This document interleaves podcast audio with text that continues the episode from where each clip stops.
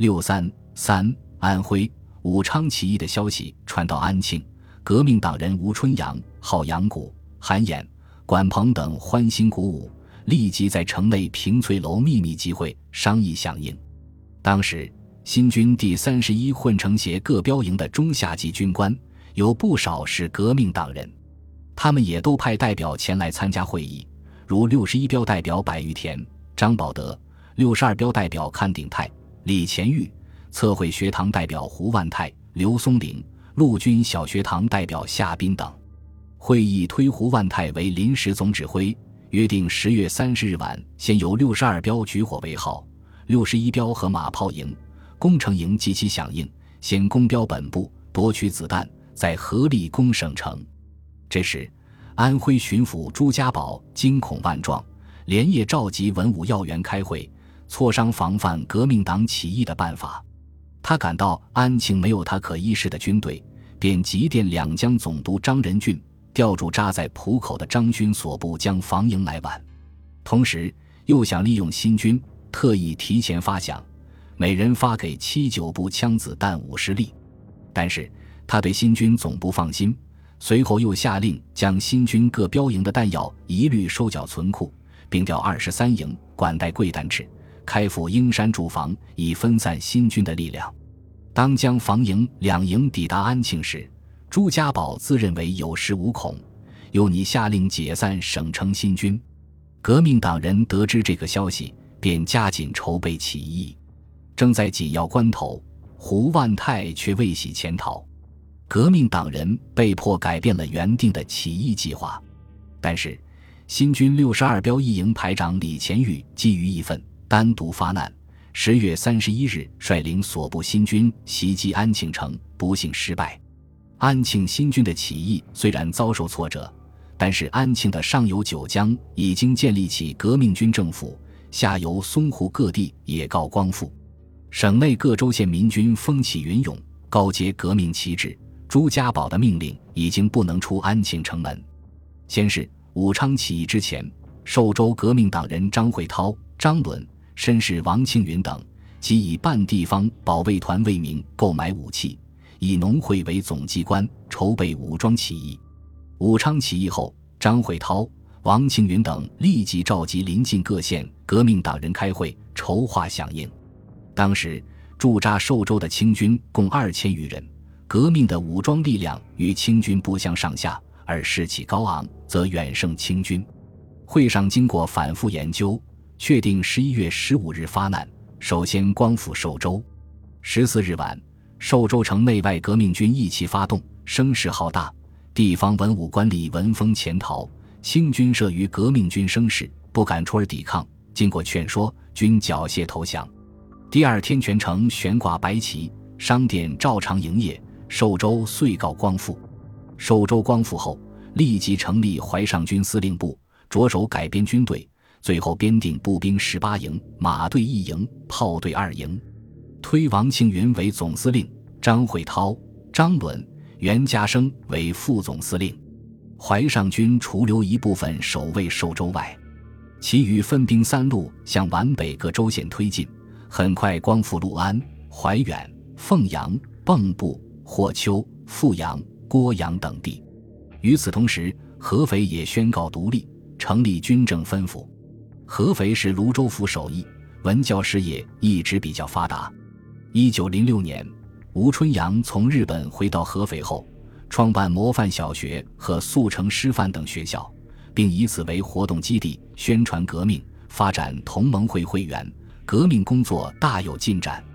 武昌起义后，同盟会员孙万盛、王善德等十余人由沪、宁各地纷纷回到合肥，组织秘密机关部。一面联络各地同盟会员，筹组民军；一面策动清军反正。当时驻合肥巡防营管带季光恩和知县李维元看到清廷大势已去，经几度劝说之后，终于赞成革命。十一月九日，孙万胜等在合肥大书院召开群众大会，季光恩、李维元都到会，当场宣布泸州独立，组设军政分府。公推孙万成为总司令，群众欢声雷动，鞭炮齐鸣，全城悬旗庆祝军政分府成立。在合肥独立的同一天，皖南芜湖也宣告独立，成立军政分府，公推吴振煌为总司令。此外，田仲阳、田书阳兄弟发难于临淮，方韶周等起义于定远，程恩溥、卢敬桓则组织民军联合淮上军光复颍州。总之，各州县民军四起，省城安庆一同孤注。这时，新到安庆的江防营自是镇压新军起义之功，到处骚扰，使人心更加惶恐。咨议局议长窦义决遂召开咨议局会议。要求朱家宝撤退巡防营，宣布独立，以安人心。朱家宝断然拒绝了咨议局的请求。之后，继任咨议局议长同一方、立宪派绅士洪思亮等，便联合商会等团体，于十一月七日在咨议局开会，决定次日由咨议局自行宣布独立。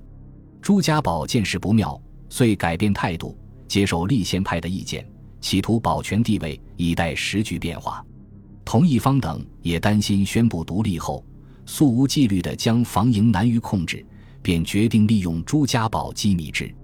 于是，在自义局立宪派士绅的支持下，朱家宝于十一月八日宣布安徽独立，自为都督。朱家宝宣布独立后，遭到革命党人的激烈反对。十一月十一日，革命党人赵继军、学等界代表开会，自行宣布独立，推同盟会员王天培为都督。管鹏为军务部长，吴春阳为全省经略。次日，在都练公所成立都督府。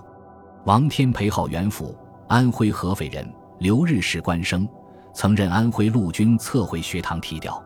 他下令强剪老百姓的发辫，犯众怒。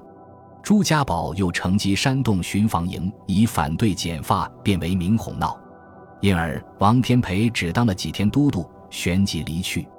安庆遂成群龙无首之局，革命党人见朱家宝手握军权，难于对付，遂派吴春阳赴江西九江请兵援皖。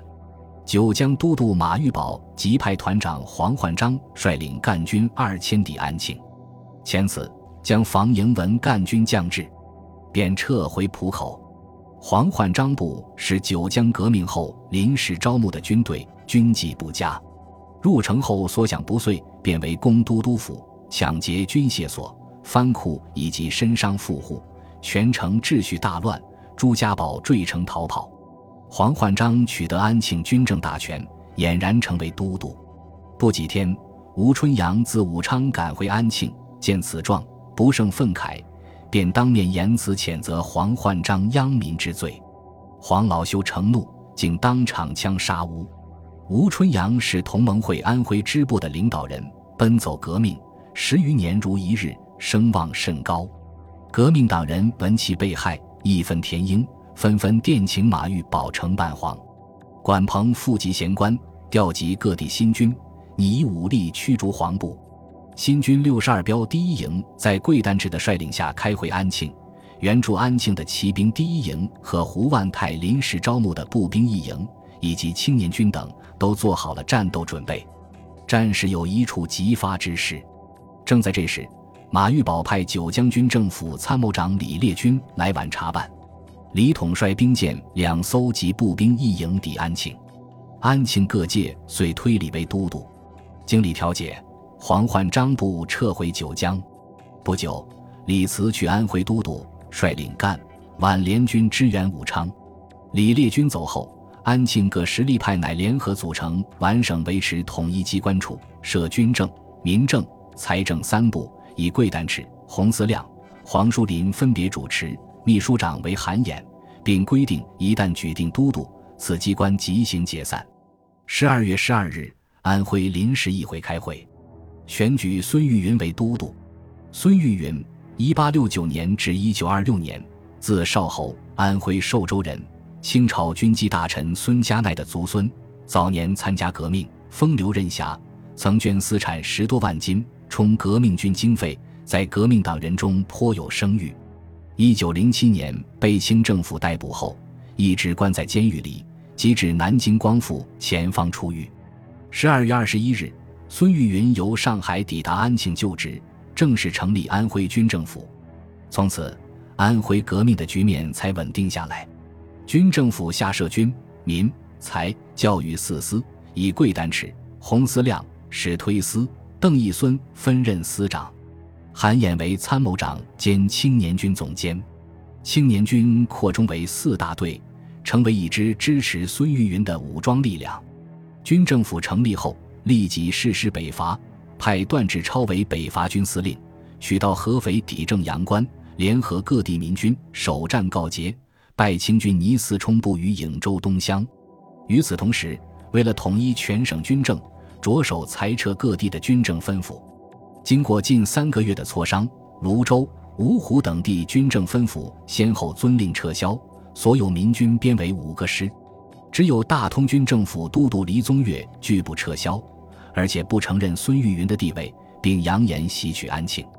于是，南京临时政府遂于一九一二年三月命令驻浦口的陆军第一军军长百文蔚统帅水陆军赴大通，迫使黎宗岳逃走，安徽遂告统一。此后不久。百文蔚代替孙玉云就任都督兼民政长。本集播放完毕，感谢您的收听，喜欢请订阅加关注，主页有更多精彩内容。